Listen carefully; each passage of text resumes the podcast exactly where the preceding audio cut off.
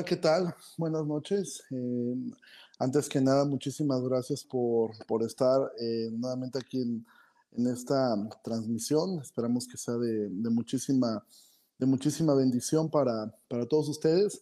El día de hoy, pues vamos a tener un programa eh, que lo, la verdad a mí me, me tiene muy, muy contento y muy emocionado, pues vamos a poder tener una conversación con una mujer que creo que es algo que eh, siempre es de mucha bendición. Y bueno, estamos en el marco de lo que estamos estudiando, el libro de, el libro de, de, de Romanos. Hemos estado estudiando eso a partir de la siguiente semana, como ustedes saben, con el libro de Santiago. Pero bueno, el día de hoy tenemos como invitada a, a, a una mujer que yo tuve el testimonio de una conversación que tuvo con un grupo de mujeres de la iglesia. Ella se llama Becky Pliego, ella eh, es miembro de una iglesia en los Estados Unidos y ella actualmente está llevando pues un ministerio eh, o, o, o, una idea que se llama Mujeres de la Palabra. Y bueno, eh, me gustaría mucho eh, comenzar este tiempo saludándote, Becky. Muchísimas gracias por estar aquí con, con, nosotros. No, hombre, gracias por tenerme, que de verdad mil gracias, aquí encantada. Y cuéntanos cómo, cómo, estado, cómo están ustedes pasando la, la, la cuarentena, cómo le están llevando ustedes por allá actualmente? Oye, muy cuarenteneados, pero pues bien, la verdad es que pasamos siempre mucho tiempo en nuestra casa, entonces ya estamos acostumbrados, ¿no? Entonces es lo difícil nada más de que sabes que no puedes salir y estas cosas y que extrañas ya los apapachos, ¿no? Y la iglesia, eso es lo dificilísimo, ¿no? Extrañamos la iglesia muchísimo poder congregarnos, ¿no? Nada es igual como congregarte ya juntos todos en el mismo lugar. Me imagino que sí, por lo que sé, ahora tú estás en Ciudad de México, ahora mismo. Así es, exactamente, sí andamos siempre como de ni de aquí ni de allá. Ajá. Pero tú eres de, tú eres, tú eres mexicana, eres este, mexicana, este... sí, okay. sí, mexicana viviendo en la Ciudad de México, sí. Ajá. Ok, perfecto. Pues Becky, antes que nada, de verdad, muchísimas gracias por, lo, por la oportunidad de poder tener esta conversación. Y me gustaría comenzar como he comenzado siempre estas conversaciones con todos, y es de esta forma. Eh, el libro de Romanos, yo sé que es difícil, siempre digo lo mismo en todas estas conversaciones, es muy difícil poder eh, sacar un libro por encima del resto de la palabra. Yo he visto un poco de lo que estás haciendo, he leído algunos de los blogs que, que, que tienes escritos y se me hace increíble el énfasis y me gustaría llegar a ese tema más adelante, que nos platiques un poquito acerca de esto que estás haciendo tú. Eh, yo sé que será difícil sacar un libro, sin embargo, el libro de Romanos es un libro que históricamente ha influenciado muchísimo el pensamiento cristiano. Eh, y me gustaría preguntarte de esto, o sea, en todo el libro de Romanos en tu vida, como mujer, como esposa, como madre, como, como, este, como, como abuela, ¿qué ha significado el libro de Romanos para ti? Bueno, definitivamente el libro de Romanos es la carta que e, es el mapa del que podemos entender el resto de, la, las escrituras, ¿no? Eh, en ese sentido, Romanos ha sido pilar eh, para mi vida, ¿no? Porque sin Romanos no podrías entender todo lo demás del Evangelio, ¿no? De hecho, puedes escribir, eh, puedes estudiar Romanos e ir intercal, inter, y por, por, así decirlo, intercalar la doctrina de Pablo alrededor de Romanos y hace muchísimo sentido, ¿no? Lo que es, Pablo escribe en Romanos, lo que él explica en Romanos, lo encuentras en las otras cartas claramente eh, expandido o tratado de otro ángulo, ¿no? Entonces eso ha sido una bendición. Romanos ha sido eh, increíble, ¿no? Romanos 8, justo eh, hemos estado tratando, eh, estoy trabajando en memorizármelo. Creo que ya está, mm. pero tengo que afinarlo porque lo, lo le invento. le hago mi paráfrasis a la hora de que lo recito. Es súper padre esto de estar eh, memorizando la, la, palabra de Dios. Ahora, mm, me gustó mucho eh, cuando estábamos en el libro de Romanos, el poder ver que en el capítulo 16 Pablo termina eh, la carta como todas las cartas, termina agradeciendo y mandando saludos, pero creo que la carta de Romanos es donde Pablo más saludos manda. Es una lista muy grande a la gente que Pablo agradece y está saludando. Pero algo que es muy significativo es la cantidad de mujeres que aparecen en esa, en esa lista, mujeres a las cuales Pablo aún se refiere a ellas como, como, como, como sus madres. Una de ellas es mi madre, a la madre de Rufo. Eh, uh -huh. Habla acerca de Febe, de una diaconisa. De hecho, es tan, tan, tan, significante, tan, tan, significante que Pablo envíe la carta, quizá la carta teológica más compleja de todas, eh, le envía por manos de una mujer, que es, este, que es Febe, que es una diaconisa. Entonces, eh, esto a mí me hace ver, y algo que, que, que, hablábamos de esta parte, es que a veces se piensa que el cristianismo es una, es una religión misógina, que es una religión que hace un lado a la mujer. Sin embargo, estudiando un poco, sobre todo el contexto de, de, del libro de Romanos, eh, nos damos cuenta que al contrario, o sea, el, lugar que, que, le daba eh, eh, el cristianismo a la mujer fue lo que hizo que muchas mujeres abrazaran también el cristianismo debido a este lugar. cuando tú miras esto, y obviamente en tu contexto como una mujer que ama la palabra de Dios, ¿cómo, cómo, ¿cómo podríamos definir? Me gustaría hablar al principio de Febe, como, como una mujer que estaba sirviendo y esta parte, o sea, una mujer, hasta qué lugar o hasta en qué momento una mujer realmente se, involucra en el servicio a Dios o cómo es que una mujer puede estar involucrada en el servicio a Dios. Claro, interesantísimo, ¿no? Interesantísimo verlo en el libro de Romanos y en la historia de la iglesia. Eh, las dos cosas, porque vemos que aquí las mujeres no están peleando un lugar de influencia, sino en donde están, en su lugar, ahí están ocupando su lugar sin tener que clamar por un título o esto o aquello para influenciar y, y ayudar a ellas está claro, o sea, si tienes la visión claro de Romanos, ¿no? de lo que es la, el Evangelio, dices, lo que yo quiero no es enseñar a, o tener lugar de preeminencia, lo que yo quiero, porque amo el Evangelio, es avanzar el reino, ¿no? Y gloria a Dios, me tocó a mí avanzarlo como mujer. Y yo creo que esta es la diferencia, es lo que, lo que hablo siempre con las mujeres, esta parte de no, es diferente nuestro rol, el, el, el rol de, de Febe fue completamente diferente al de Pablo, ¿no? Al de Tito, al de Timoteo, el de, eh, ¿por qué? Pero porque Dios desde la creación nos creó diferentes, tenemos diferentes dones, diferentes roles, pero no es como que Dios haya dicho, bueno, tú como eres mujer, eh, entonces te voy a hacer súper inteligente con miles de cosas increíbles para hacer, pero nada más vas a poder ocupar el 1% de tus capacidades que te estoy dando porque el rol que te voy a dar es chiquitito. O sea, claro que no, ¿no? Entonces lo que lo hace y emocionante e increíble, y siento que es algo que nos falta retomar a nosotros que creemos esto, es que no nada más es mi rol es estar en mi casa y haciendo lo que tengo que hacer aquí, sino ¿qué, qué puedo hacer? O sea, si aquí me puso Dios, si este es mi rol, ¿qué puedo hacer? Lo vemos ellas, lo vemos aquí en estas, estas mujeres. O sea, ella le dijeron, puedes llevar esta carta, claro, aprovechaban su lugar de influencia, mucha Lidia, ¿no? Una mujer con muchísima influencia, influencia económica, influencia eh, social.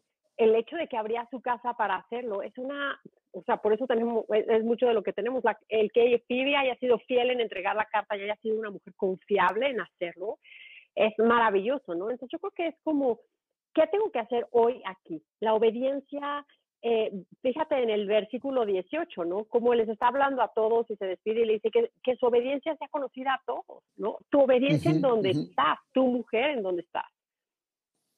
Ok, ahora hablando de eso, ya, ya que entramos al tema, quizá pudiera ser que eh, que nos, eh, yo me adelanté un poco, eh, hablando acerca de, Febe, pero eh, esto, esto, está súper bien. Ahora, hablamos tú del rol, del diseño. Actualmente creo que la, la mujer es quizá quien es más, es más atacada actualmente con todo este asunto de hay una lucha entre la verdad de Dios que está escrita en la palabra de Dios respecto al diseño de la mujer, el diseño del hombre, versus toda esta ola de, ideología que se está desarrollando. Yo recuerdo hace muchos años, eh, yo tuve la oportunidad de estar eh, en, España, ya estoy hablando hace muchos años, y a mí me llamó tanto la atención eh, ver a tantas mujeres que no querían casarse.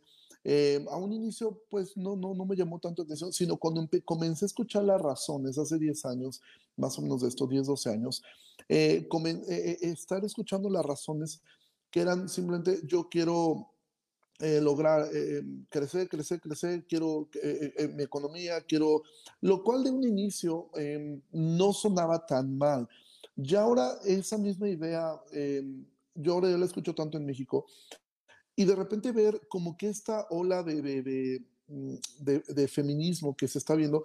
Cuando uno ve, por ejemplo, las portadas de una revista como la revista Forbes, de repente saca, no sé, las 10 mujeres o las 100 mujeres más influyentes de, de México, y pues nunca ves una ama de casa, ¿no? O sea, pareciera que para ser exitoso hay que a ser eh, un empresario o una mujer que tiene dinero o una mujer que ha logrado eh, eh, éxito, nunca aparece una mujer, una ama de casa, una mujer que dice, bueno, ella es esposa, madre de, tantos hijos, los crió y todo, y eso pareciera que ya no es sinónimo de éxito, sino un fracaso. Bíblicamente, ¿cuál es el rol realmente que tiene que, de una mujer? ¿Cuál es el rol que Dios le ha asignado a una mujer?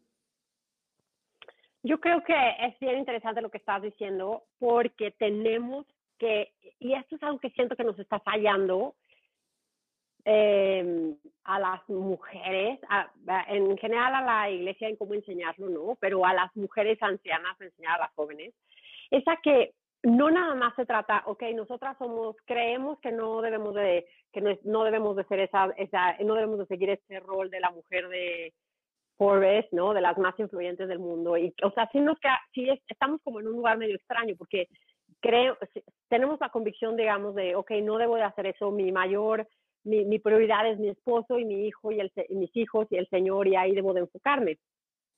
Pero nos falta algo, una conexión ahí, que es la que siento que, que estoy orando muchísimo que Dios nos dé eh, la posibilidad de enseñar.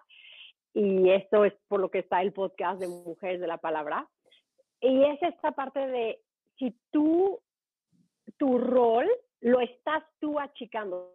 O sea, lo hemos achicado como mujeres. Me, lo hacemos chiquito el pensar, mi rol es nada más quedarme en mi casa y estar con mis hijos y ayudarlos y hacer la comida y tener la casa bonita y desde aquí a ver qué puedo hacer, ir a un estudio de Biblia, ¿no?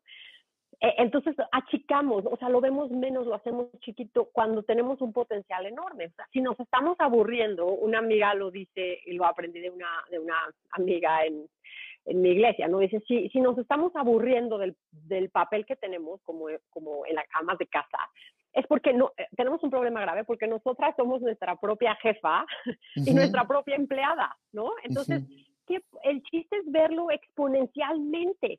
Si Dios me tiene como mi lugar de trabajo central es desde el hogar, es porque desde aquí tengo la capacidad exponencial de transformar eh, y de avanzar el reino. Entonces, quiere decir que tengo que empezar a pensar, ¿cómo? ¿Cómo lo puedo hacer? No achicarlo, es cómo lo puedo hacer, ¿no? ¿Cómo puedo hacer que mi, cómo lo puedo desde ver empezar a ver mi llamado como mujer, como ayuda idónea, como, como servidora en la iglesia del, eh, para, para avanzar al reino en cómo se puede hacer. Por ejemplo, la reforma. Eh, es apasionante leer las mujeres de la reforma, el papel que jugaron en la reforma en sí. El hecho de que haya, ellas hayan sido hospitalarias y hayan tenido contactos y hayan escondido y hayan traído y hayan ayudado a hacer los planes desde sus casas. Eh, la reforma sucedió. Entonces, podemos volver a hacer lo mismo, ¿no? No tenemos que, no, no, no nos toca predicar, es otro, otra cosa que ha aprendido otra, otra mujer en mi vida, ¿no? No tenemos que predicar como los hombres, ellos predican, enseñan desde el púlpito. Nosotras nos toca enseñar desde con comida, nos toca ponerle olor y sabor al evangelio que ellos predican, a la teología que ellos están predicando. Yo la tengo que conocer, soy responsable de estudiar la palabra, de estar en la palabra, y ahora a esa teología yo me toca ponerle olor, ponerle sabor, crear lealtades en mi, en mi hogar con mis hijos, crear lugar de hospitalidad en mi casa. Eh, hay alguien enfermo en la iglesia, llevar una comida, eh, servir, hacer la llamada al que tiene la necesidad, buscar el ministerio, buscar la disponibilidad y ver cómo puedo desde mi lugar usar mi creatividad y cómo desde aquí puedo avanzar el reino, ¿no? Claro, ahora tú ahorita tocas un, tema súper importante, o sea, em, a veces como que queda un poco más claro porque parecía que la Biblia da mucha información respecto a una mujer casada, como que pareciera que la, la Biblia sí da como que arroja mucho que hace una mujer casada, se sujeta a su esposo, con hijos, pero ¿qué hay, por ejemplo, de una, de, una mujer soltera? O sea, pareciera que cuando uno mira, por ejemplo, Proverbios 31, que yo pienso que es el capítulo por excelencia para, para hay una descripción preciosa acerca de de, yo siempre he visto esto, que es realmente el carácter de Cristo en una mujer, cómo se mira, para mí Proverbios 31 es el carácter de Cristo eh, eh, eh, en una mujer, cómo, cómo se mira esto. Pero el ejemplo es una mujer que está casada, que tiene hijos, que hace muchas cosas. Pero en el caso de las mujeres solteras, ¿cómo ellas pueden abrazar un diseño bíblico? Porque hay como que estos dos extremos que a mí me ha tocado escuchar. El extremo de ok, tú vas a, en algún momento casarte, si el Señor lo permite, eh, eh, tú vas a poder hacer, eh, tener tu familia y todo. Y eso pareciera como que, bueno, entonces no importa si estudias, no importa si tú haces algo, porque al final del día te vas a dedicar a la casa, ¿no? Y esto es como que un extremo insano. Por el otro lado está el otro extremo de que no, tú prepárate para que nadie te mantenga, para que nadie, para que tú no dependas de absolutamente nadie. Eh, y como que eh, hay esta parte de, de, empoderamiento. Entonces son como que estos dos extremos, que es parte de lo que Pablo todo el tiempo está hablando eh, en la carta, ¿no? Siempre luchando con el extremo del legalismo que algunos tenían contra el antinomianismo que otros querían tener, ¿no? Entonces, en el caso de una mujer soltera, ¿Cómo es que ella podría abrazar un diseño como mujer y decir, ok, debería yo prepararme, en qué debería prepararme, eh, eh, cómo lo debería hacer. Eh, tú, yo sé que tú eres este, madre y, aún abuela, no sé si tengas hijas este, o fueron varones. Ah, ¿Cómo, cómo, cómo enseñaste a tus hijas? ¿Cómo fue, fue esta preparación en su etapa como, como solteras?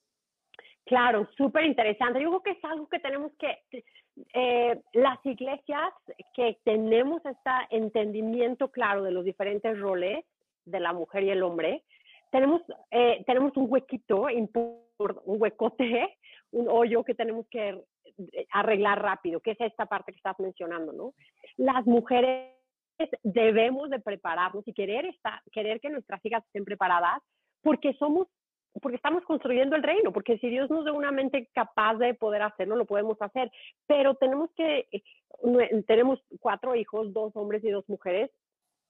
Nuestra hija, eh, una de ellas está acabando la, la, le falta un año para acabar la prepa, habla tres idiomas, está haciendo eh, educación clásica, los enseñamos a nuestros hijos con el método de educación clásica, escuela en casa muy un método muy, eh, muy riguroso, ¿no? Con, eh, queríamos, queremos que estén súper bien preparadas. Nuestra hija, que ya, se, ya está casada, acabó la universidad eh, casada, se casó, nuestros hijos hombres están casados con mujeres que acabaron la universidad y todos creen que el rol de la mujer es, es, desde su casa. Yo creo que es diferente si decimos que el rol de la mujer es estar en su casa, que es el rol de la mujer es avanzar el sino desde su casa. Es diferente, porque entonces ya se cambia, ¿no? Ya no es como tengo que estar en mi casa, sino es desde mi casa, es mi, es mi estación, ¿no? De, si hablamos de, nos gusta hablar como la iglesia cristiana como un ejército, ¿no? Entonces, ¿cuál es mi estación? Aquí estoy, aquí estoy firmado, aquí estoy,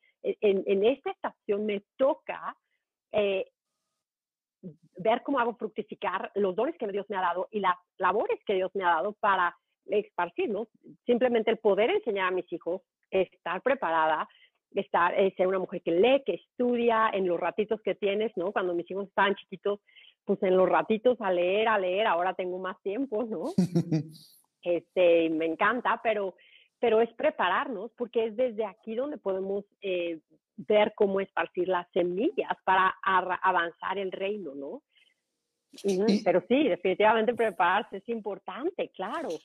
A, mí, me, me, llama mucho atención en las mujeres puritanas, por ahí un libro muy bueno que se llama La mujer puritana, donde menciona acerca de cómo era la formación de, de ellas. Seguramente eran mujeres increíblemente preparadas, eh, mujeres sumamente cultas, mujeres eh, que, entendían perfectamente el rol que la Biblia les daba, pero que eran, eran formadas y eran preparadas en todas las áreas, o sea, en el área del arte, de, de, la cultura, eh, obviamente en estas partes. Ahora, en ese sentido, tú como, como mamá, porque esto de repente actualmente hasta parece, hasta suena como, o algunas personas lo pueden mirar hasta un tanto como misógino, el hecho de que eh, pareciera que una mujer que en su casa su madre le enseñe labores domésticas a cocinar o esto a veces ya suena hasta un tanto misógino, un tanto como, pero ¿por qué? O sea, eso es muy sexista, ¿por qué, se tiene que, por qué ella tiene que prepararse en eso? Eh, ¿Por qué? Y, luego lo que ocurre, y a mí como pastor a veces me, me, ocurre en consejería, de repente ya escuchar eh, los testimonios de ya, ya casados, que dicen, es que, ¿sabes que Mi esposa, y, y, ya en el matrimonio esto puede llegar a ser un problema, ¿no? Cuando dices que mi esposa eh, no sabe abrir ni siquiera una lata de atún, o sea, porque nunca en su vida lo aprendió a hacer. Y de repente se, se, enfrentan a, a, por primera vez a una escoba, a este tipo de cosas. No es que un hombre no lo haga y que no lo deba hacer. Yo, por mi caso, soy, soy soltero y pues me toca hacer todas las labores de la casa. Pero de repente esto ya al momento de entrar a, a, a los roles en el matrimonio, donde obviamente ambos eh, deben cooperar, deben, deben servir, deben mantener eso, pero empieza esta parte de los roles y parece que es un problema porque el hombre pues siempre se ha enseñado que tienes que trabajar, trabaja duro, esfuérzate, eh, vas a mantener un hogar, vas a hacer esto. Pero parecía que a la mujer también ahora se le enseña lo mismo, trabaja duro porque tú vas a mantener un hogar, no dependas de nadie. Y al momento de encontrarse juntos, comienza un problema de, de, de, roles. Eh, eh, ¿Cómo enseñar esto y cómo poder enseñar? Eh, o, en tu caso, ¿cómo pudiste enseñar esto a tus, a tus hijas? A decir, ok, esto es un rol y de repente ver que sus hermanos varones quizá no hacían las mismas cosas que ellos, porque es obvio de que si había que cargar algo pesado, pues se le llama al hombre, hijo, ayuda a tu hermana, carga esto. Pero pareciera que es ofensivo si una mujer se dice, hija, por favor, lava, lava, lava la ropa o lava esto. Es como que yo, ¿por qué? ¿No? O sea, porque está, ¿cómo, ¿cómo fue que ustedes pudieron enseñar esto a, sus, a sus hijas? Bueno, claramente mi esposo y yo, yo creo que una de las maneras en la que lo haces es enseñándoles el valor que hay en lo que estás haciendo. Si nada más les enseñas a, tocar tener que lavar la ropa, pues sí, si le enseñas puedes hacer, te toca glorificar a Dios en mm. este, en esto que te toca, como a él le toca glorificar al Señor, en ir a ponerle la gasolina a los coches o en cortar el pasto, ¿no? En hacer esas otros tipos de cosas. Pues cada uno glorificamos a Dios. Lo, vuelvo a lo mismo, les enseñas que el trabajo no es chiquito, el trabajo es glorioso, el trabajo es el trabajo de la el trabajo que nos toca hacer desde aquí es sembrar semillas. Pensemos, por ejemplo, la, la mujer dice la, dice la Biblia, ¿no? Que la mujer sabia edifica su casa y la necia con sus manos la destruye. Y, y, sabemos, no importa lo que la gente diga, no importa lo que nos quieran tratar de decir, que la sociedad está fundada por la familia, ¿no? O sea, si no hay familia se empieza a desvanecer todo, lo vemos. La mujer ha sido necia, no ha creído que puede eh, construir o desbaratar un hogar con sus manos y la sociedad está desbaratada porque la sociedad está hecha de casas que han sido desbaratadas por las mismas mujeres, por sus propias manos, por su no querer amar el rol que les ha tocado y quieren salir y competir y tener un, un, competir con un hombre, descuidar su hogar y entonces tener todo empieza a volverse un desastre. no es porque no es porque a ella le toca estar en la casa, sino es porque en mi casa tengo el rol increíble de y eso es lo que les enseñas a tus hijas, el valor que hay. ¿Cómo, qué creas, cómo puedes crear lealtades para que tus hijos quieran regresar? A tu casa, que significa regresar al Evangelio si algún día caminan lejos. ¿Qué es lo que los va a hacer regresar? Hay películas, es un tema hasta de las películas, ¿no? El recordar los sabores, recordar los olores, si se le sale la lágrima porque se acuerda de esos sabores que tenía su mamá y los sabores que hacían en la casa y qué es lo que, lo que hace regresar, ¿no? El, recordar las risas y las comidas y las cosas que sucedieron en la casa alrededor de la mesa. Estamos creando lealtades, estamos enseñando la risa del evangelio, estamos poniendo la mesa poniendo flores en la mesa y estamos diciendo es glorioso.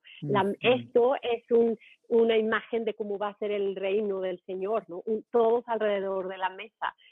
Creo algo rico de comida y, y se despiertan y huele rico y entonces ¿qué haces? Estás creando un ambiente en el que el Evangelio puede fructificar y llegan invitados a tu casa y dicen, amo venir a tu casa, amo venir a tu casa. Y entonces gente que no es creyente, amo venir a tu casa, le dices, siéntate, te traigo un, eh, ¿no? Ya leíste la Biblia, ¿no? Y entonces quieren estar ahí, nos ha pasado. Entonces, creas esto, ¿no? Les enseñas al valor que hay, que no nada más es, es chiquito, es, es, esto es una cosa que tiene, es exponencial, ¿no? Y no se nota porque lo tenemos que hacer en fe, como un hombre no sabe para qué va a servir su trabajo, ¿no? Una mujer tampoco, no sabes qué está sembrando y cuánto fruto va a dar lo que está sembrando. Totalmente de acuerdo y de hecho ahora mismo eh, también en mi perspectiva está eh, siendo muy, muy bendecida porque es verdad, o sea, creo que todo lo que se enseña, cuando se enseña desde la perspectiva, como dice Pablo, todo lo que hagan, háganlo para la gloria de Dios, como para el Señor, o sea, cuando entendemos que el lugar de lo que nos tocó hacer a cada uno, la finalidad no es que yo crezca, que yo sea el famoso, que yo sea quien sea exaltado, sino que Cristo sea exaltado y que y evidentemente esto podemos mirar la influencia entonces del Evangelio, el Evangelio que me enseña que Dios en su soberanía así decidió que funcionara. O sea, fue Dios en su soberanía quien decidió que eh, eh, así funcionara la familia, que la cabeza del hogar fuera el hombre.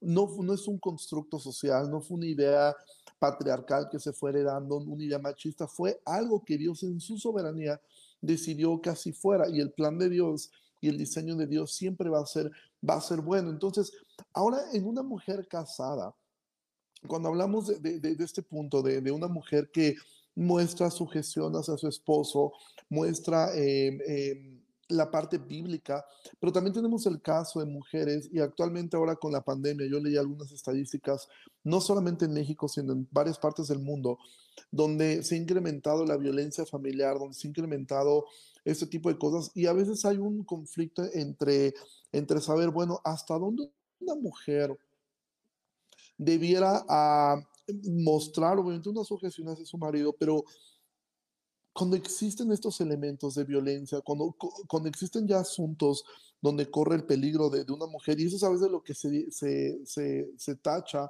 a la iglesia de culpable, decir es que ustedes obligan a las mujeres a soportar más eh, de lo que humanamente se pudiera soportar cuando existen golpes, cuando existen amenazas, cuando existe un, hombre violento, un hombre con vicios. Obviamente aquí podemos entrar en un tema súper profundo de consejería, etcétera, pero desde tu perspectiva como mujer, ¿cómo, cómo, ¿cómo es que ustedes han ayudado a mujeres que están en un contexto donde dices, mi, mi, mi esposo no es creyente, eh, yo estoy tratando de hacer todo lo que a mí me toca, pero me estoy enfrentando a situaciones ya que van más allá de lo que eh, eh, pues, ya donde ya corre a veces peligro hasta hasta la vida misma. ¿Cómo es que entonces el evangelio opera en esta en esta parte? Yo creo que sí, es algo, es algo fuerte, es algo tremendo que sucede, ¿no? Y yo creo que lo importante y lo necesario es decirle a esas mujeres, busca ayuda, busca ayuda profesional eh, en el sentido de tu, pastor, eh, ¿no? En tu iglesia, pero también la corre a la policía, ¿no? Si es necesario, busca a la policía ya, ¿no? No tienes que, el evangelio no te llama a esperar a, ¿no? Voy a sujetarme a, y con mi, con mi actitud callada y apacible, aún a través de los golpes o la violencia, voy a, em, voy a, eh, voy a transformar, no, espero que Dios transforme porque me aguanto todos los golpes y ¿no? la violencia hasta que él se ha transformado. No, buscas salirte, buscas ayuda, buscas y estás orando y está. Y, y la, la, parte difícil es que vas a estar teniendo que orar eh, pidiendo al Señor, Señor, si Él se arrepiente, si de verdad se arrepiente delante de ti, si su vida es transformada, dame un corazón que lo pueda perdonar como tú lo perdonaste. No significa una, una restauración necesaria del matrimonio ni una confianza de vuelta, no necesariamente, claro que no, no necesariamente sucede así, pero es importante buscar esa ayuda urgente. No es un pecado, es algo, Dios ha puesto las, eh, las autoridades civiles para protegernos en esos casos y entonces tenemos que echar mano de ese orden también que Dios nos ha dado. Pero también hay otro punto que es interesante en relación a toda esta conversación y es que por lo mismo que hemos dejado que se infiltre ¿no? en el matrimonio y en, la, en nuestra mentalidad como mujeres esto de la manipulación y, no, el, feminismo y el machismo en contra de cualquier cosa y el patriarcado y todo eso. Tenemos que tener cuidado porque si tu esposo te dice, oye, necesito que eh, por favor hagas esto, algún favor, nada pecaminoso, simplemente necesito que hagas esto y que tengas, o que vayas, dejes de gastar, la verdad estás gastando más de lo que podemos, necesito que le pongas un alto ahí. Y entonces la mujer cristiana, en un matrimonio cristiano, y entonces la mujer va a decir, no, y va y le dice a sus amigas peor, ¿no? Y entonces empiezan a decir, es que te está manipulando, ¿no? Te está manipulando a través del dinero, ¿no? Entonces, no, o sea, no, no, el que tú te sujetes y el que tu esposo te diga, oye, necesito que no gastes menos, que gastes, perdón, que gastes menos, es, es, no es manipulación, no es abuso, no es abuso, porque también ahora todo, ¿no? lo más fácil es poner la etiqueta de soy víctima, ¿no? Me está manipulando porque quiere que no gaste, este, no me, no me haga manicure eh, tres veces a la semana, ¿no? Pues no. Totalmente de acuerdo. Ahora, e, en, esa parte también, em, una mujer, evidentemente, em, cuando a mí toca mirar en consejería, eh, a veces hay también un malentendido de decir, ok, yo me sujeto a mi esposo, estoy aquí este, tratando de apoyarlo y servirle, pero también de repente, ya hablando en el contexto de creyentes, ¿no? en el contexto de un matrimonio donde los dos son creyentes, pero de repente la mujer comienza a mirar que su esposo está con luchas como todo y lo comienza a ayudar y todo. Pero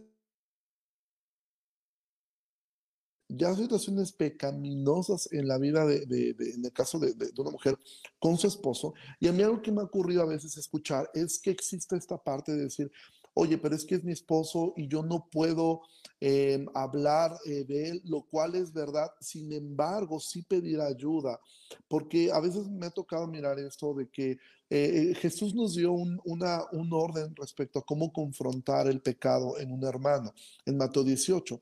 Y a veces pareciera que Mateo 18 no se aplica en la familia.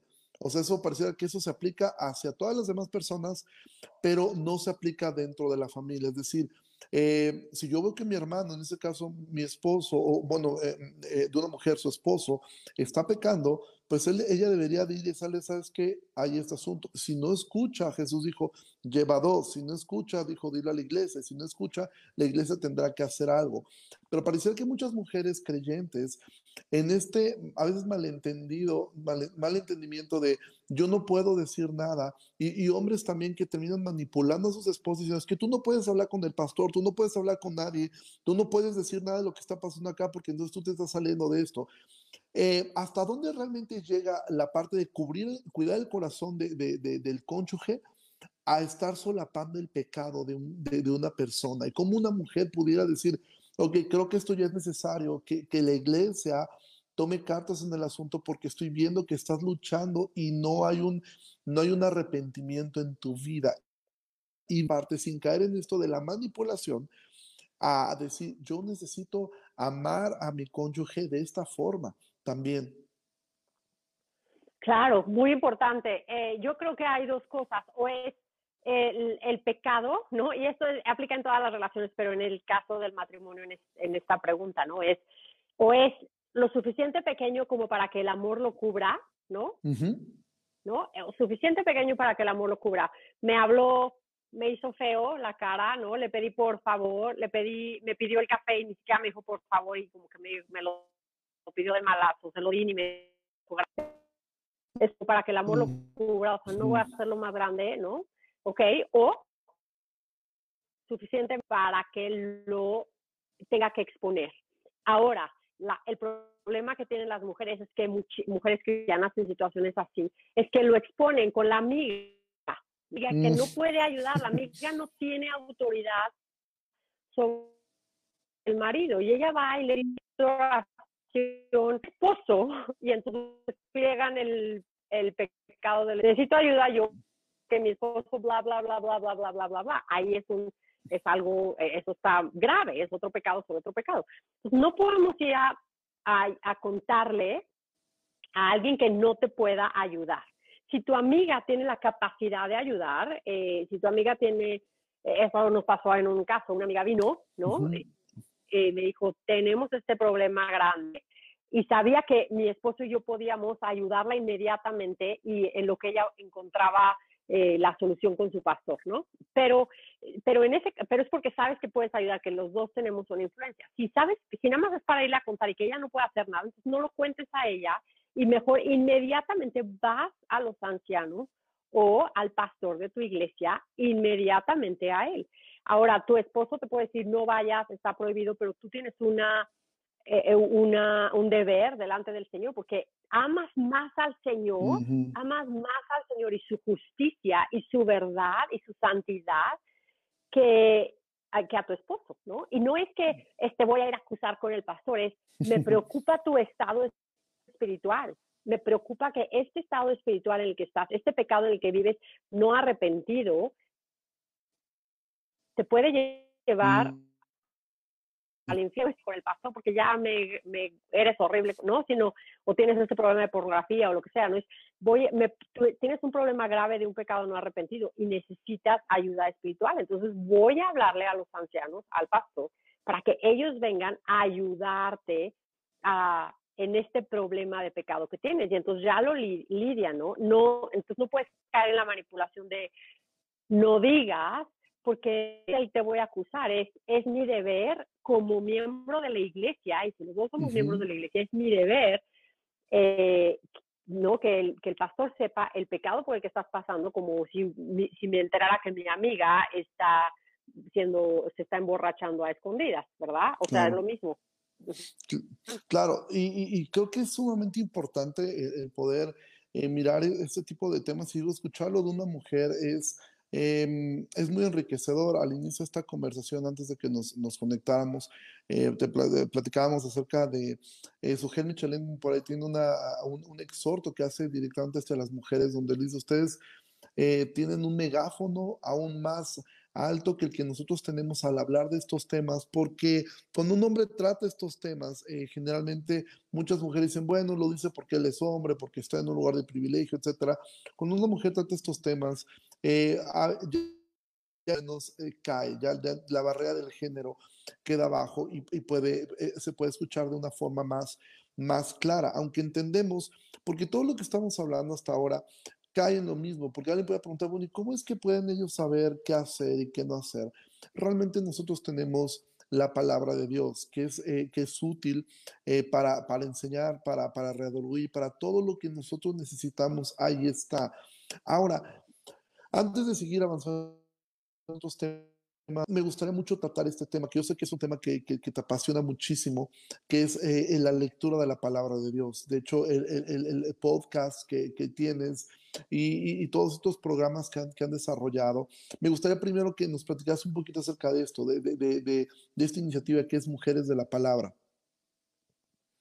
Claro, mil gracias. Mira, eh, Mujeres de la Palabra surgió como una eh, primero, están pegadas las dos cosas. Primero es el reto de la lectura de la Biblia, animar a las mujeres a que lean toda la Biblia, ¿no? Y ahorita platicamos de eso. Pero entonces, eso es una, un plan, una, una cosa que surgió en los Estados Unidos y creció exponencialmente. Yo estaba eh, pues encargada, por así decirlo, de el área, obviamente, de español. Era la única en la iglesia que hablaba español y entonces estaba yo encargada de un grupo de Facebook y de traducir eh, el plan que escribí, en fin. Eh, pero eh, yo veía que tres años después, yo veía que exponencialmente estaba creciendo la parte de inglés enormemente. O sea, hay más de 25 mil, 30 mil, ya ni sé cuántos. O sea, ya de verdad ya perdimos la cuenta de cuánta gente lo está siguiendo. No, 20 mil mujeres tenemos en el grupo de Facebook de mujeres que están leyendo la Biblia en todo el mundo en el inglés. Y en el grupo de español teníamos, no sé, 600, ¿no? Y yo decía, no es posible. O sea, y yo, yo latina, viendo la necesidad tremenda de venir a la palabra, yo decía, claramente es porque yo que soy la que estoy aquí conectada, no estoy haciendo... Entonces hablé con, hablé con, el, obvio, con mi esposo, ¿no? Con mi pastor, con nuestro pastor y, o sea, le dije, ¿qué hago? Quiero, o sea, sé que, sé que, que aquí hay algo, ¿no? Y esto es una parte del, de lo que hablábamos también conectado al principio, es qué puedo hacer desde aquí. O sea, no me voy a ir a, ni me quiero ir a enseñar, ni quiero ir a dar desde, desde donde estoy, o sea, y además, y las mujeres, del, de la reforma, ¿no? ¿Qué hubieran hecho con todos los accesos eh, a los medios sociales que tenemos? O sea, escribo un post, hago un mini videito, le doy clic y en, ¿no? En tres días hay, ¿no? Hay a veces 1500 views, o sea, para, es muchísimo, ¿no? En un clic, o sea, nada más por hacerlo. Entonces, ¿yo qué hago? Entonces, y gracias a Dios estoy en una, somos miembros de una iglesia en la que creen en esto, en la exponencialidad, en la riqueza que tenemos en los medios eh, sociales, que son una riqueza, una, una cosa que es increíble que podamos tener acceso a esto que está pasando ahorita. Por ejemplo, esta llamada, contactar con gente, ¿no? Claro que se ha usado mal, pero pues todo se usa mal y nosotros nos toca aprovecharlo, ¿no? Uh, o sea, usarlo para bien. Entonces, eh, claramente el pastor está feliz de adelante, ve, hazlo, tienes todo el apoyo de nosotros y entonces la manera de hacerlo fue empezar un podcast y empezar toda una cuenta de Instagram en español y empujar muchísimo esto. Hay una, mi, mi pasión es que lean la Biblia, Mujeres de la Palabra es para animar a las mujeres a que lean toda la Biblia de tapa a tapa a un paso diferente que un estudio de Biblia chiquito y que la apliquen, ¿no? ¿Cómo se aplica justo todas estas cosas que estamos hablando, ¿no? Que, que vean su, el papel de mujer más que el, me tengo que quedar en la casa y qué hago yo aquí en la casa y pues me dedico a mis hijos y ya. No es verlo, eh, eh, lo increíble, lo maravilloso, lo exponencial que hay en eso, ¿no? Entonces enseñarlas eh, de cierta manera, ¿no? Amar la palabra, amar su rol y a ver las posibilidades tan grandes que hay desde ahí. Entonces, esa es la idea de Mujeres de la Palabra. Tenemos tres episodios en la semana, uno chiquito los lunes de 15 minutos, que es como una meditación de algo. Ahora justo en el plan del verano, que empezamos a leer todo el Nuevo Testamento en el verano, los lunes va a ser una pequeña como introducción a la lectura de la semana. Los miércoles tenemos un episodio que se llama Credenda Agenda, las cosas que han de ser creídas y las cosas que han de ser hechas, media hora más o menos, menos de media hora. ¿Qué, ¿Qué dice la Biblia de esto?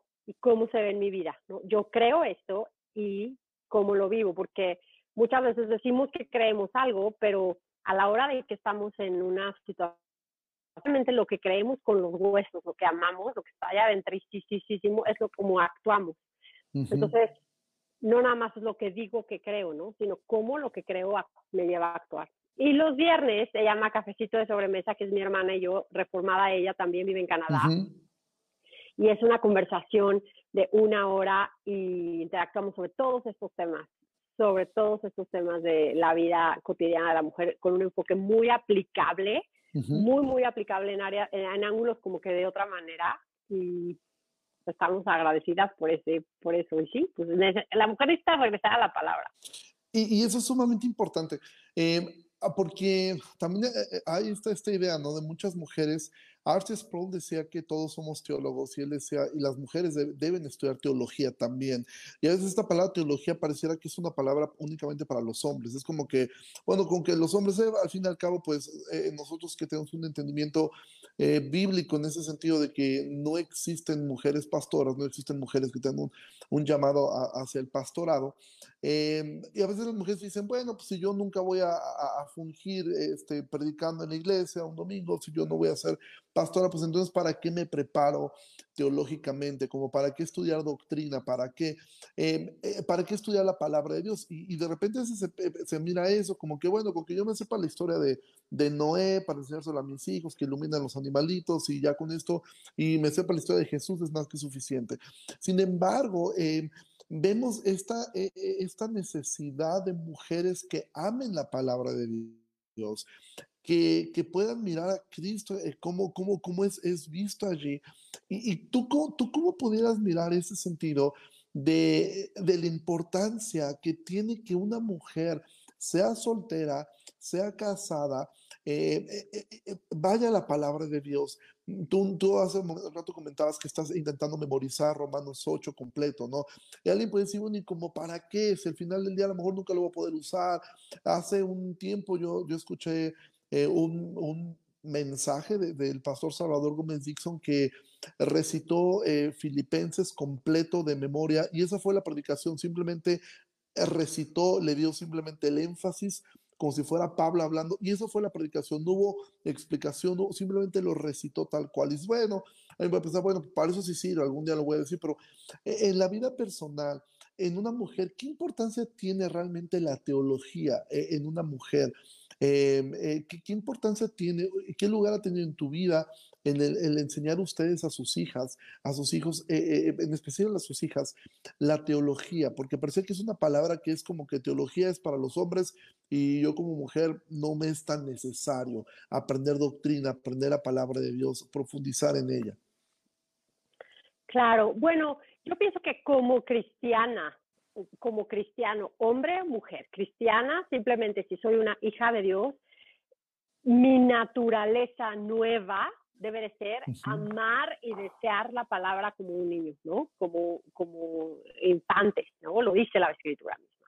Entonces, no, no tiene nada de, o sea, si soy cristiana, debo de leer la Biblia, punto. O sea, si soy cristiana, debo de amar la Biblia. ¿Cómo puedo decir amo a Cristo y no amo su palabra? ¿no? Alguien el, hace una semana, te lo prometo que fue lo más chistosísimo, yo no lo podía creer, eh, mencionando la importancia de la palabra y algo, otra mujer, una mujer pastora, me comentó que de verdad era que yo ya exageraba, o sea, que yo ya amaba en exceso la palabra, ¿no? Y me dio muchísima risa, pero digo, bueno, no, este, porque la ponía sobre autoridad. Entonces, simplemente como, como soy una mujer cristiana, he sido redimida y ¿para qué?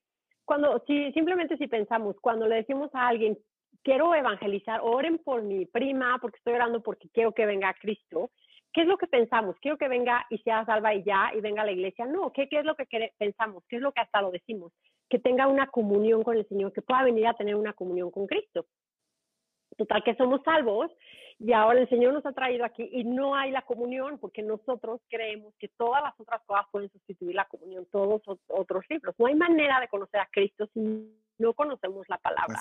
Amar a Cristo es amar su palabra. Correr a Cristo, cuando decimos corre a Cristo, ve a Cristo, no es algo imaginario, no es como ve a Cristo y lo vas a encontrar en la nube 10, en tu cama, viendo Facebook y pensando y tratando, tomando tecito con tu amiga, ¿no? Y ahí vas a encontrar a Cristo. No, ver a Cristo, corre a Cristo es ir a la palabra, no hay de otra, no hay de otra, no hay atajos, no hay otra manera, es ir a Cristo, es ir a la palabra.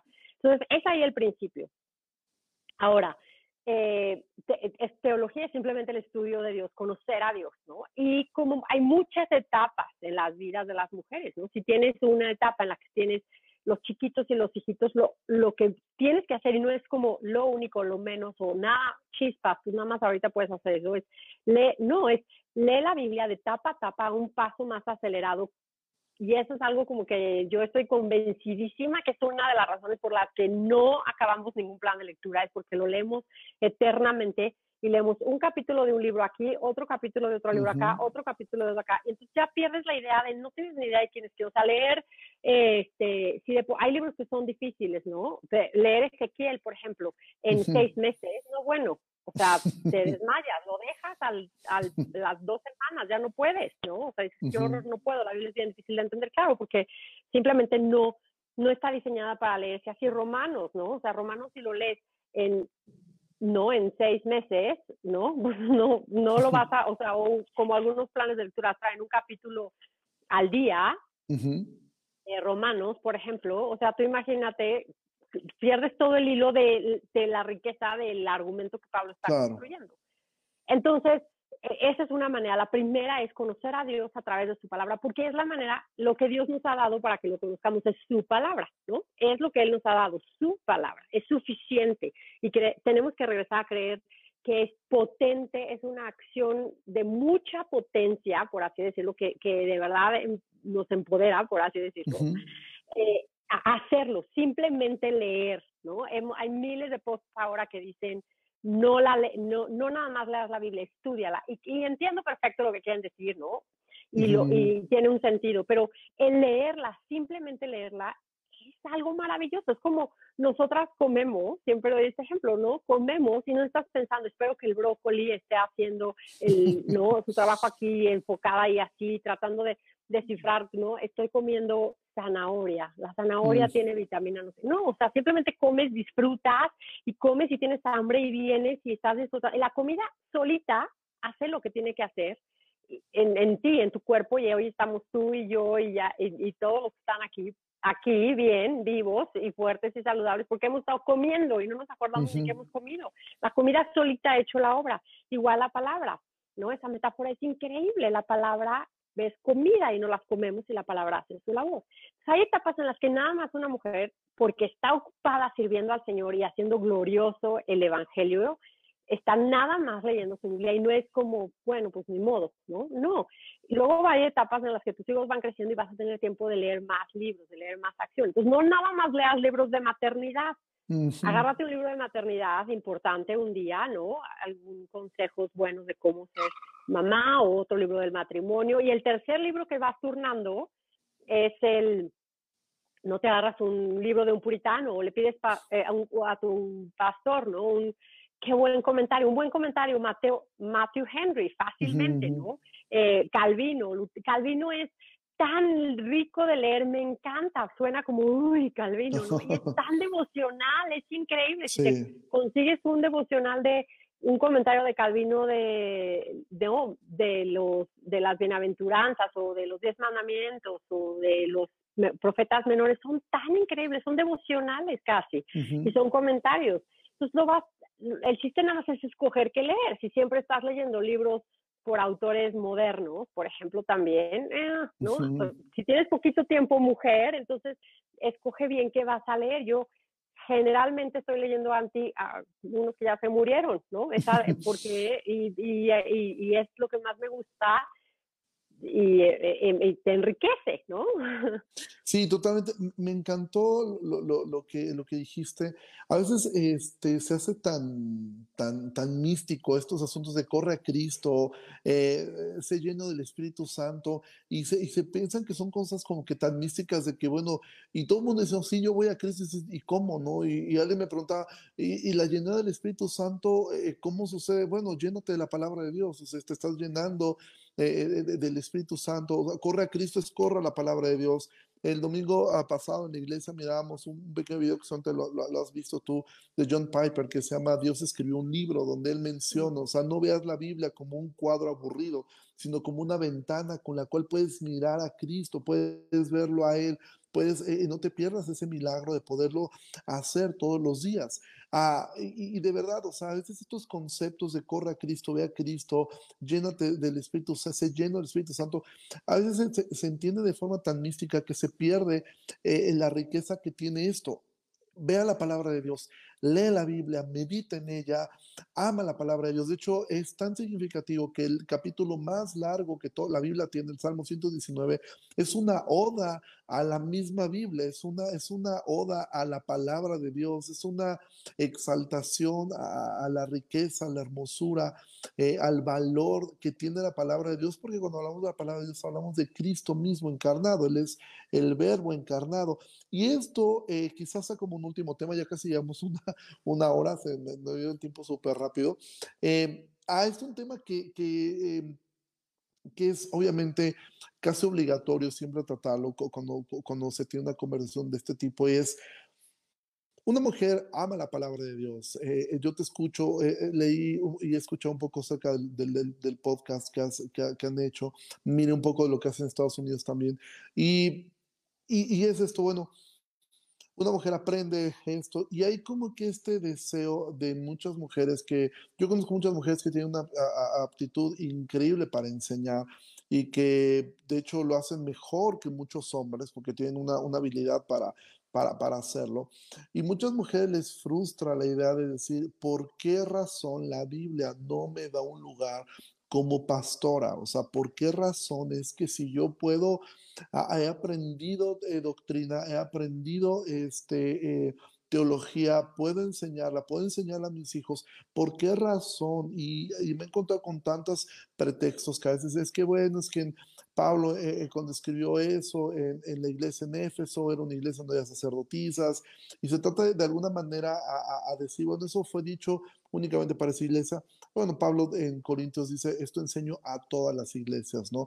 Tú como mujer eh, que ama la palabra de Dios, que, que has crecido en esta parte, ¿Cómo has vencido con esta parte? Y simplemente, eh, antes de, entrar a, este tema, hay una mujer a la cual yo admiro mucho, este, que es Elizabeth Elliot, eh, y me encanta el testimonio de ella después que, que, que Jim Elliot es, es, asesinado y ella se queda en la tribu, y el compromiso que ella tenía con la palabra de Dios era tal que ella jamás predicó un domingo, siendo que era la única mujer teológicamente preparada en ese lugar y que hablaba el dialecto, ella lo que hizo fue entrenar a un hombre, enseñarle de lunes a sábado y ponerlo a predicar el domingo. Y Elizabeth Elio le decía, hazlo bien porque te voy a estar escuchando yo. Entonces, más te vale que lo hagas bien, porque su compromiso con la palabra de Dios era tan alto que dijo, yo no voy a usurpar un lugar que Dios no me ha dado.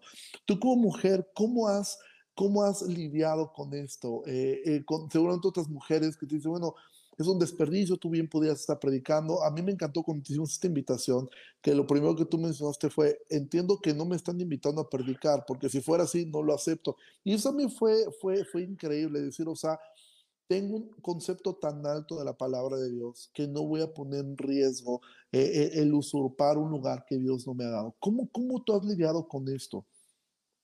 Yo creo que, yo creo que es lo, lo, lo, lo, básico es que simplemente si amas la palabra, amas toda la palabra, no nada más amo las promesas y los versículos que me encantan, amo toda la instrucción de Dios y el plan de Dios y el orden de Dios.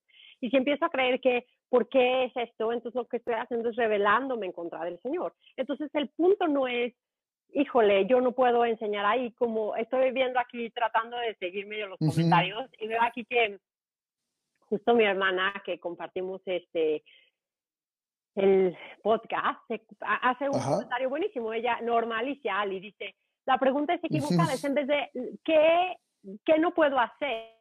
Es ¿qué es todo lo que puedo hacer? Es wow, es. muchísimo lo que puedo hacer. Entonces, no puedo, no me toca a mí, no me toca a mí eh, enseñar desde el púlpito, pero me toca a mí hacer muchísimo más aquí, enseñar a, enseñar a que una mujer ame a sus hijos y a su esposo o sea, eso, eso es, cambia la cultura. O sea, imaginémonos, señoras que nos están oyendo, que más mujeres enseñemos a las mujeres jóvenes en vez de estarnos preocupando en quiero enseñar, quiero enseñar el griego y el hebreo y los y no y estas cosas así, es, ¿qué más surge? Los, los matrimonios de las familias cristianas se están deshaciendo, no porque hay mujeres que no saben griego y hebreo y no, o las que saben no se lo están enseñando a las jóvenes.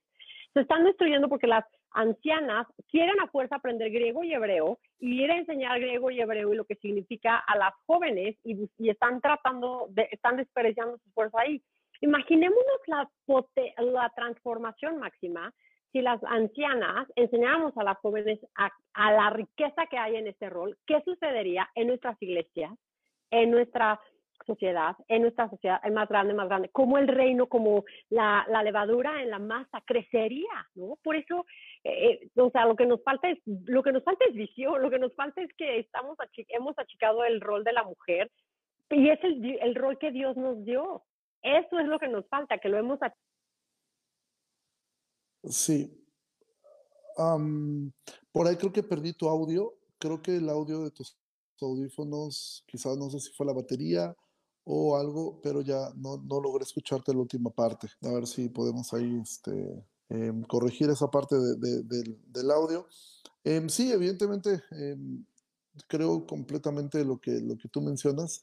creo que es, es mirar realmente lo que una mujer puede hacer y lo que Dios le ha, le ha, dado para hacer, más que estar eh, frustrado en lo que no, en lo que no puede hacer. Realmente Em, eh, hay mucho que, Dios le dio a una mujer para hacer y eso, es el, eh, eh, eso va con, con, base en el diseño que Dios le ha, le ha dado.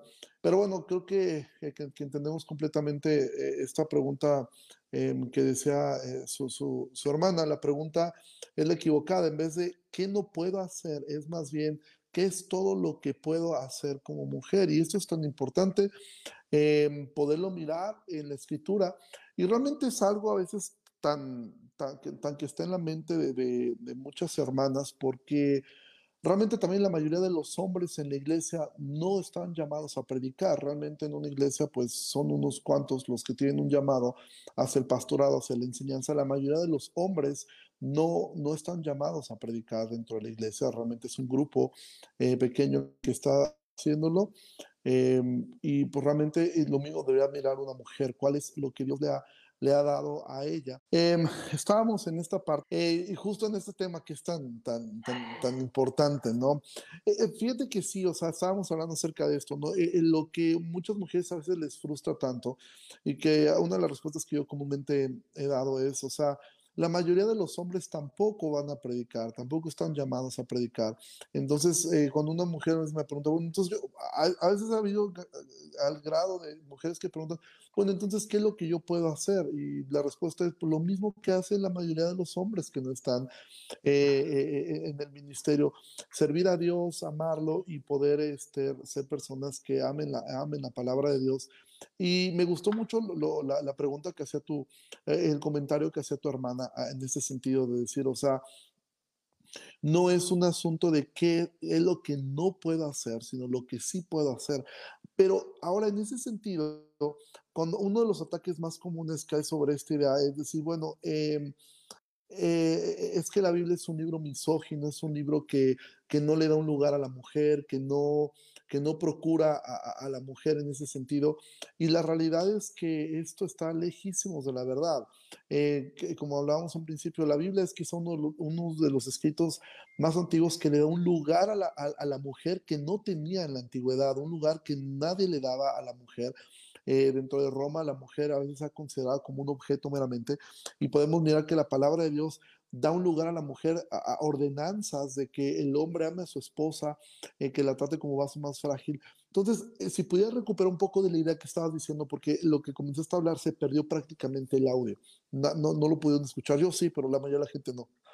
Ok, no, bueno, es que la verdad es de que la mujer eh, la, mujer tiene un papel impresionante de lo que puede hacer, de cómo puede influenciar eh, desde a sus hijos hasta la sociedad, porque la mujer sabia con sus manos edifica su casa, edifica la sociedad entera, ¿no? La sociedad está como está por cómo está, eh, por cómo estamos, porque no hemos creído la mujer y hemos creído que salirnos, ¿no? Es, eh, pienso, un ejemplo perfecto que es muy gráfico y nos ayuda a entender, es como si tratamos de abrir una lata, ¿no?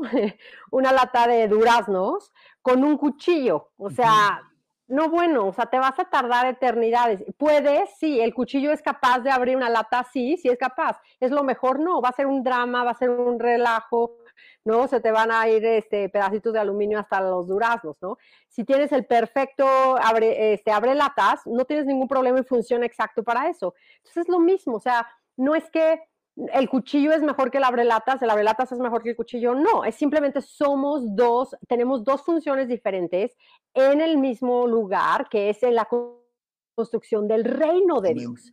Y eso es lo que tenemos que, no es, ¿por qué a él le toca hacerlo así y a ella le toca hacerlo así? No es, qué privilegio que me toca a mí hacerlo desde aquí. Y ahora entonces voy a pedirle al Señor muchísima creatividad para ver cómo poder avanzar el reino de Dios desde en donde estoy, ¿no? Y una de las razones, y empiezo porque quiero conocer qué es lo que tengo que hacer, empiezo a estar en la palabra ávidamente, ¿no? Totalmente, totalmente de acuerdo. Y, creo que en lo que coincidimos plenamente es que todo esto conocimiento únicamente puede llegar cuando una persona está, una mujer, un hombre está comprometido con la palabra de Dios y no comprometido con, con la cultura, eh, con este empuje que hay, eh, porque a veces simplemente es cuestión de revisar la historia de la iglesia y poder mirar cómo la iglesia ha creído, cómo ha hecho las cosas, pero cuando uno empieza a absorber la cultura, a mí me tocó en alguna ocasión, eh, y esto sería otra pregunta que me gustaría hacerte, es casi para, para ir terminando esto, Hace un año me invitaron a, predicar a, a, a, una ciudad cerca de acá y era una iglesia eh, no reformada y me tocó predicar a, un grupo de, mujeres. al final hicieron preguntas y respuestas. Y evidentemente una de las preguntas fue esta. Eh, y yo sabía que enfrente había varias mujeres que pues se asumían como pastoras. Obviamente yo traté de ser lo más este, tierno en dar mi respuesta, amable, pero dije, bueno, yo tengo que responder esto porque es una pregunta que ustedes están haciendo. Yo traté de explicarlo, em, eh, por qué la palabra de Dios llama esto, y me llamó mucho la atención la respuesta de una de, una de estas mujeres.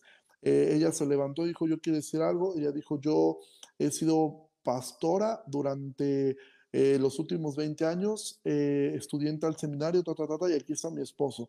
Dice, la respuesta que usted acaba de dar, dice, para mí me acaba de quitar un peso de encima.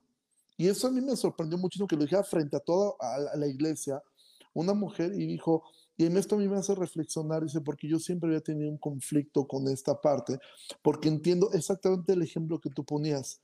No es que no lo puedan hacer, es que no está diseñado eh, eh, para, para hacerlo. Es como decir, una mujer puede cargar un garrafón de agua o dos garrafones, claro que lo puede hacer, pero su cuerpo no está diseñado eso y se va a lastimar tarde o temprano. Y muchas veces lo que ocurre es que esta influencia de pastoras termina siendo un, asunto de feminismo dentro de la misma iglesia, donde a veces el, hombre queda bajo eh, la autoridad de la mujer y esto trae un desastre a las iglesias al corto, al mediano o a largo plazo. Pero ¿cómo entonces nosotros poder estar comprometidos con esto? Y con esto me gustaría ir cerrando esta conversación. Eh, tú has hecho mucho énfasis en cuestión de lo que es el, ah, el estudio de la palabra de Dios. ¿Cómo una mujer soltera casada, sobre todo las mujeres, es que hacemos enfocar en mujeres casadas con hijos, sacar el tiempo para poder tener un estudio devocional, que a veces es como que uno de los pretextos más comunes que no tengo tiempo. Yo siempre he dicho esto, lo, lo, digo con mucho respeto. Cuando uno lee la historia de Susana Wesley y ves que tenía, eh, no recuerdo el número de hijos, pero eh, hasta arriba de la docena, y que ella simplemente se ponía eh, el mandil por encima y sus hijos entendían que ella estaba orando. Entonces, realmente no hay un pretexto para no hacerlo. Sin embargo, ¿cómo puede ayudar? ¿O cómo es que tú has ayudado a mujeres? Decir, bueno, esta es la forma de poder eh, eh, eh, comenzar un estudio de la palabra de Dios. Claro, yo creo que eso es algo que, bueno, es literal es tema de otra, de toda una nueva plática, que me, porque me apasiona toda, todo eso, la, manera y todas estas, todas estas cosas que también se han infiltrado en cómo lo tenemos que hacer. El, yo creo que la, la, base de esto es que lo hemos, lo hemos complicado demasiado y aún en el mundo reformado, aún mujeres de verdad piadosas, con muy, muy, muy, muy buenas intenciones, que aman la teología, que aman la doctrina, lo, hemos, hemos contribuido a que lo hacemos más complicado, ¿no? Tenemos el estudio eh, de Efesios, el estudio de Colosenses, el estudio de las mujeres de Esther, y libro, estudios devocionales muy bonitas, las portadas, muy bonito, el, el contenido realmente sólido, buena enseñanza. Y luego lo acompañamos insistentemente con frases como, no nada más leas la Biblia, estudiala, ¿no? Y te voy a enseñar cómo. La verdad es de que hemos hecho a las mujeres dependientes de todas estas ayudas, ¿no? las hicimos como ayudas y al final esas ayudas se vuelven, ya no pueden, o sea, dicen, me siento incapaz de poderme sentar a simplemente leer la palabra, ¿no? O sea, necesito, si no tengo el devocional y el cuadernito y el tiempo y el silencio y el cafecito y el silencio, Max, entonces no voy a poder, ¿no? Y entonces nos hemos hecho ya de verdad, está tan metido y lo seguimos insistiendo, tristemente, con buenas intenciones en el mundo reformado a las mujeres, lo creo claramente, ¿no? Queriendo instruir a las mujeres, hemos estado eh, haciendo que las mujeres sean cada vez más dependientes de estos estudios y no se sientan capaces de venir yo, mujer llena del Espíritu Santo, hija de Dios, que tengo la, ayuda del Espíritu Santo y la palabra. Si tengo el Espíritu Santo y la palabra, tengo todo para aprender la vida de piedad. No necesito saber quién era este, necesariamente Phoebe o quién era Rufus, ¿no? Para ver quién era, para saber exacta, para entender lo que Dios quiere decirme ahí, no necesariamente lo necesito saber. Entonces, mi, mi consejo es simplemente lee. Y esto va mezclado porque muchas veces el, el, el, reto de la lectura que nosotros eh, animamos a las mujeres que lo hagan es un poquito más agresivo. De septiembre a mayo leemos toda la Biblia, más o menos seis capítulos al día. Y no nada más el plan es para mujeres, ¿no? Yo lo estoy hablando a las mujeres, el plan es obviamente que mm. muchísimos miles de hombres lo siguen. Y, em, y, luego ahorita, el primero de junio, empezamos el del Nuevo Testamento, entonces tres meses. Entonces, si te das cuenta, al final del día es una manera increíble de estar estudiando la palabra, porque en nada de tiempo regresas al mismo pasaje y al leer todo el contexto y, y leerlo y leerlo y leerlo, entiendes mucho más toda la narrativa. Si después de dos años de hacerlo así, te agarras el libro de Colos, un estudio de Colosenses, aparte, como uno de esos libros que tomas para leer, aparte de tu estudio, de, tu lectura de la Biblia, qué increíble, va a ser mucho más enriquecedor. Pero el simplemente leer es increíble. Entonces, otra manera es que no tiene que ser yo calladita en mi tiempo espacio con mi cuadernito y todo. Una mamá, ahora tenemos, volviendo a las riquezas, o sea, tenemos un celular y ahí podemos descargar el audio de la Biblia. Entonces, mientras estoy haciendo el desayuno, mientras estoy haciendo la comida, mientras estoy lavando la ropa, con mis hijos divido mi lectura, dos, esta, esta parte la hago con mis hijos, esta la hago yo. El chiste es estar en la palabra y priorizar estar en la palabra. Claro que se puede. Yo les digo, mientras estés respirando, tienes tiempo. Los únicos que no tienen tiempo son los que no eh, los que ya no están aquí, ¿no? Y, es, y hasta digo que es como decir una broma mala a Dios, no tengo tiempo, o sea, ¿no? O sea, ni, ni, siquiera es un pretexto malísimo, o sea, ya ni lo usemos, la verdad. Totalmente de acuerdo. Eh, terminando, eh, ¿cómo, ¿cómo, podemos encontrar, hermanas y aún otros hombres, eh, acceso al material que ustedes están haciendo, de estos planes de lectura. Eh, obviamente me gustaría después poner en, la página de iglesia todos los links, pero ¿dónde lo podemos encontrar? ¿Cómo es que personas dicen es que me interesaría poder sumarme a estos retos de lectura, poder hacerlo? ¿Cómo es, eh, dónde, dónde, dónde es que podrían encontrar todo este material? Claro, mira, eh, el lástima, lástima, lástima, ya los estoy convenciendo que le pongamos nuestra propia página, porque mientras ahorita el nombre está bien complicado porque está en inglés, entonces ese es el problema, pero hay que ponerlo ahí en la página. Pero es Bible Reading, este, Bible Reading.christ de Cristo, Kirk, que es la palabra escocesa antigua con doble K, K, I, R, Kirk .com y diagonal español, le pusieron español en vez de español. Y ahí está todo en este, ahí pueden bajar, la, tienen, están los planes para hombre, para mujer, es el mismo plan, solo diferentes diseños gráficos. Y hasta abajo de esa página pueden encontrar que dice sin logo. Eso es una maravilla porque, por ejemplo, tu iglesia, si quieres empezar, el, el te, da tiempo de imprimir todos estos planes, hombres, mujeres, sin logo, de, el logo de nuestra iglesia, que es la que lo está haciendo. Y ustedes pueden poner inclusive el propio logo de su propia iglesia. No, todo es gratis, nada vendemos. El plan es un plan muy específico, escrito, eh, lo escribí con mucho detalle para que hiciera sentido, para que fuera más fácil de que la gente se quedara en el plan, ¿no? Usando... Eh, el Nuevo Testamento como el comentario inspirado del Antiguo, por ejemplo, cuando leemos todo, entonces leemos libros que van paralelos, ¿no? Levítico con Hebreos, entonces lo oh, hace más enriquecedor, Josué y Hechos, entonces todos vamos viendo cómo van tomando la tierra, ¿no? Prometida. Muchas cosas, los salmos, muchos de los salmos eh, al mismo tiempo que David los estaba pasando por esas situaciones. En, el plan del Nuevo Testamento empezamos con eh, Juan. ¿Por qué con Juan? Porque es ¿no? En el principio era el verbo y el verbo era con Dios. Estamos en el mero principio, como cuando empezamos con Génesis, ¿no? En fin, tiene muchas riquezas y ahí lo pueden encontrar. Ponemos la liga, claro. Y Mujeres de la Palabra, el podcast, así, ah, Mujeres de la Palabra, iTunes, Spotify, y ahí encuentran todas las cosas. Ok, pues de verdad te agradezco muchísimo por este tiempo este, que, que, que nos pudiste brindar. Yo creo que fue de muchísima de muchísima bendición.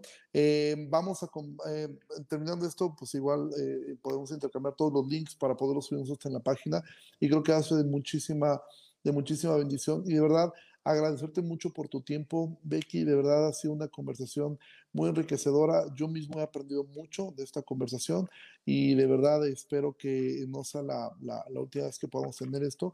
Me gustaría preguntarte, eh, alguna forma que te gustaría cerrar, un último comentario que quisieras hacer antes de, de, terminar orando por, esta, eh, por este tiempo, algo con, que te gustaría cerrar esta conversación. Claro, a la palabra. O sea, si no vamos a la palabra, ¿a dónde? O sea, si se van a quedar con algo de esto es a la palabra. Si queremos ser mujeres de la palabra, me encanta que escogimos el nombre mujeres de la palabra, no mujeres en la palabra, sino porque somos mujeres de la palabra, dominadas por la palabra. La palabra nos, nos, nos constriñe, ¿no? Y, y es así en lo que estamos. Entonces, a la palabra.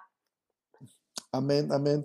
Pues me gustaría mucho este, poder terminar este tiempo orando y dando gracias a Dios por, por tu vida, por la de tu familia, eh, el ministerio que, que, eh, que, Dios te ha dado. Y pues, Señor, muchísimas gracias por esta noche, gracias por eh, porque nos permites estos medios de tecnológicos para poder tener estas conversaciones. Yo te ruego, Señor, que bendigas la vida de, nuestra hermana Becky.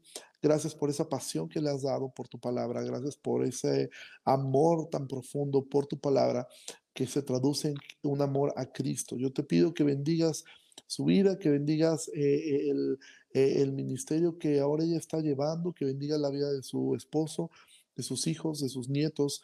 Y Señor, que tu palabra siga creciendo en, ellos, que siga formando a Cristo en ellos, que siga formando a Cristo a través de ellos, Señor.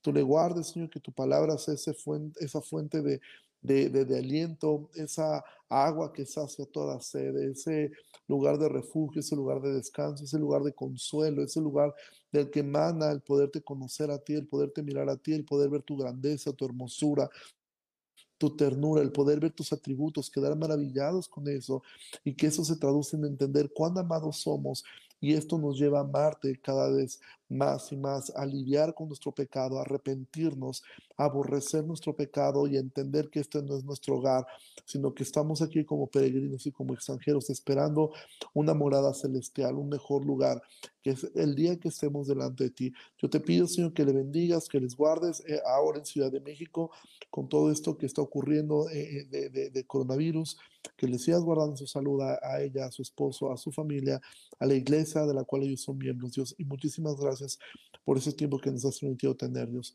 Oramos todo esto en el nombre de Jesucristo. Amén. Amén. Mil gracias. Gracias, gracias por la invitación. Un placer. No, hombre, nada que agradecer y pues eh, primero Dios, esperemos que no sea la última vez que, que tengamos la conversación. Ojalá en algún momento podamos tener una conversación también con tu, con tu, con, con, tu esposo, con ustedes como familia, poderles conocer y todo.